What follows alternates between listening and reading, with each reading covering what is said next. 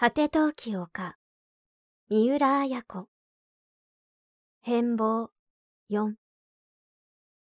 西島博之はエリコの部屋でギターを弾いていた。明るい声でフォークソングを口ずさみながら時折西島はエリコの目を覗き込むようにしてギターをかき鳴らす。歌を聴きながらエリコは内心気が気でない。安子は昨日豊臣温泉で高校時代のクラス会があると言って出かけていった。遅くとも今日の夕食までには帰ってくると言っていた。それが、もう8時近くになるというのに、まだ帰らないのだ。電話でも来るかと思いながら、エリコは開花の電話に注意を払っていた。時々窓の外にも目をやる。が、木工団地の水銀灯が暗い小川に青い光を映しているだけだ。虫のすだく声が窓から聞こえてくるのも何か不安をかきたてる。ねえ、エリコさん。西島はギターを横に置いた。なになんとなくエリコはドギマギした。なんだか落ち着かないみたいだね、今夜は。ごめんなさい。母の帰りがちょっと遅いものですから。エリコは安子の言葉を告げた。君は優しいんですね。お母さん思いだな。ううん、そうじゃないの。母って危なっかしくて、なんだか見ていられないところがあるの。しかも旅行なんてめったにしたことがないんですもの。大丈夫ですよ。うん、汽車で行ったの？だと思うの。でも、車にするかもしれないなんて、ちらっと言ってたけれど。そうですか。まあ、めったなことはないと思いますけどね。何かあったら家に知らせてきますよ。それもそうね。家のそばの電柱の街灯に小さなハムシや白い蛾が集まっているのを心もとなく眺めながらエリコはうなずいた。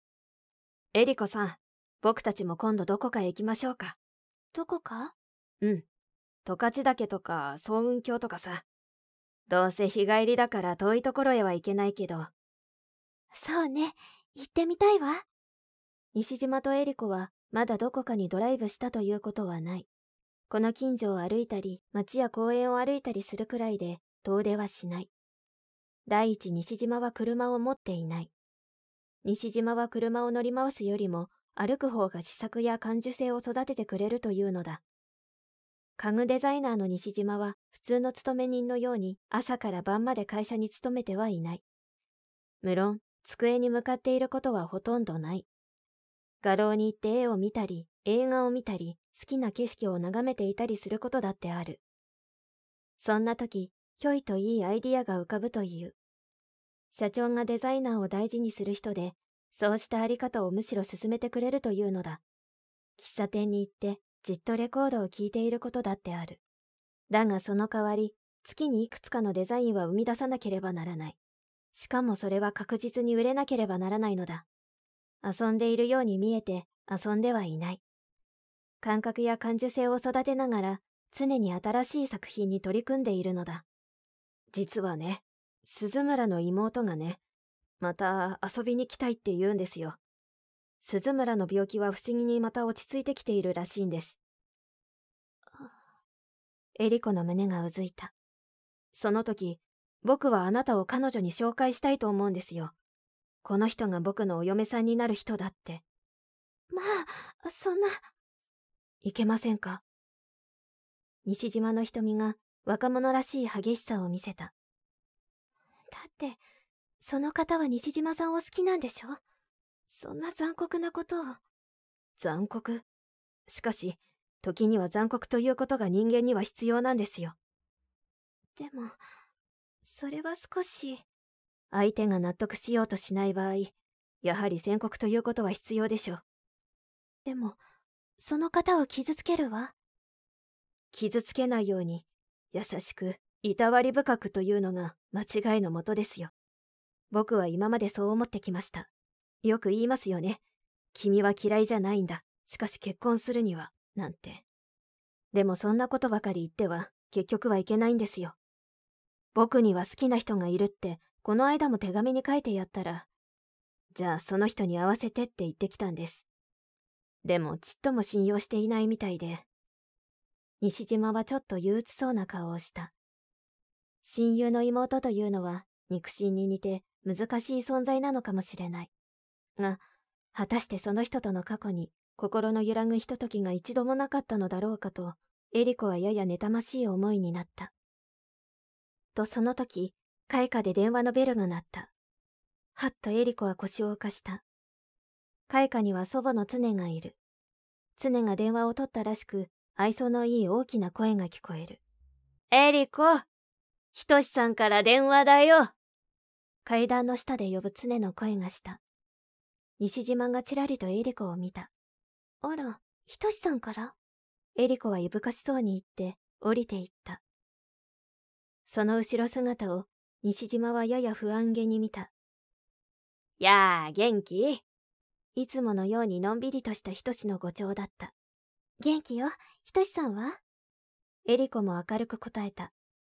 という声の調子では、どうやらまだ知らないらしいね。知らないらしい？何のこと？常は今の隣の自分の部屋で壁眼録を読んでいた。茶と壁眼録は切っても切れぬ関わりがある。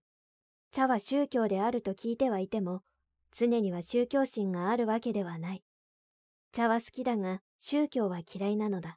が、それでは本当の茶の精神がわからない。だから、壁眼録を時折読んでみる。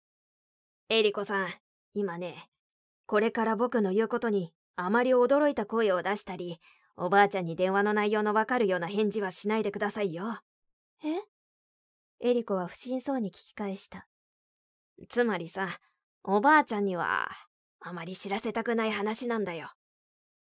何をひとしが告げようとしているのか、エリコには皆目見当がつかない。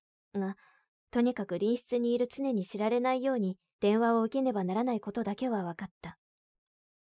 おばさん、まだ帰ってないでしょ。ええ、あの、母が？思わず声が大きくなりそうになってから気づいて、母が何か、と声を低めた。昨日おばさん、稚内の方に行ったでしょ。ええ、それが？大したことはないんだけどね。いいかい？決して大きな声を立てちゃいけないよ。実はね、軽い交通事故でね、名寄の市立病院に入院したんだよ。まあ。エリコは隣の部屋を顧みながら受話器を耳に押し当てていた。どうしてひとしさんがそれを？それがさ、車を運転していたのが橋宮のおじさんさ。え？では。言いたい言葉をエリコは飲み込んだ。なるほど、常に聞かせてはならない事故なのだ。と言って知らせないわけにはいかない。効果を落とす音が時々受話器の中に聞こえてくる。それで、ひとしさんは今どこに名寄の市立病院ですよ。おばさんは胸を強く打ったらしいけど、おじさんは右手の骨にちょっとひびが入った程度でね。まあ、どっちにしても命に別状ないわけだけれど、問題は二人が一緒だったということですよ。そうね。だから、そのことさえ隠しておけば、入院したことはおばあちゃんに知らせてもいいと思うんだ。とにかく私も、これからそちらに行ってみるわ。着替えや何かもいることだし、心配だから。そうしてくれるとありがたいね。それから、かやちゃんがね、ここに来ているんだよ。だけど、おばさんのことは内緒にするように僕が病院にうまく頼んだんで、彼女はまだ知らないんだよ。かやちゃんは連れて帰るつもりだけど、もし泊まりがけで看病するなんて言い出されると、君と顔を合わすことになるんでね。おじさんを僕の車で旭川の病院に移そうかと思ってるんだけど。話を聞いているうちに最初の交通事故というショッキングな出来事よりも、もっと多くの問題をはらんでいることにエリコは気づいた。いろいろとすみません。とにかくこれから私行きます。で、アキコさんのお母さんは？それがまた一大事でね。実は今朝、アキコさんが家出したんです。え？アキコさんが？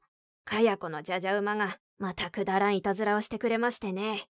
ま、そのことはまた後で。じゃあ、おばあちゃんによろしく。受話器を置いたエリコは呆然とその場に立っていた。エリコ、ひとしさんから電話だなんて、珍しい話だね。ええ、あの。何か面倒なことでも持ち上がったのかい？橋宮の家でさ。常が隣室から顔を出した。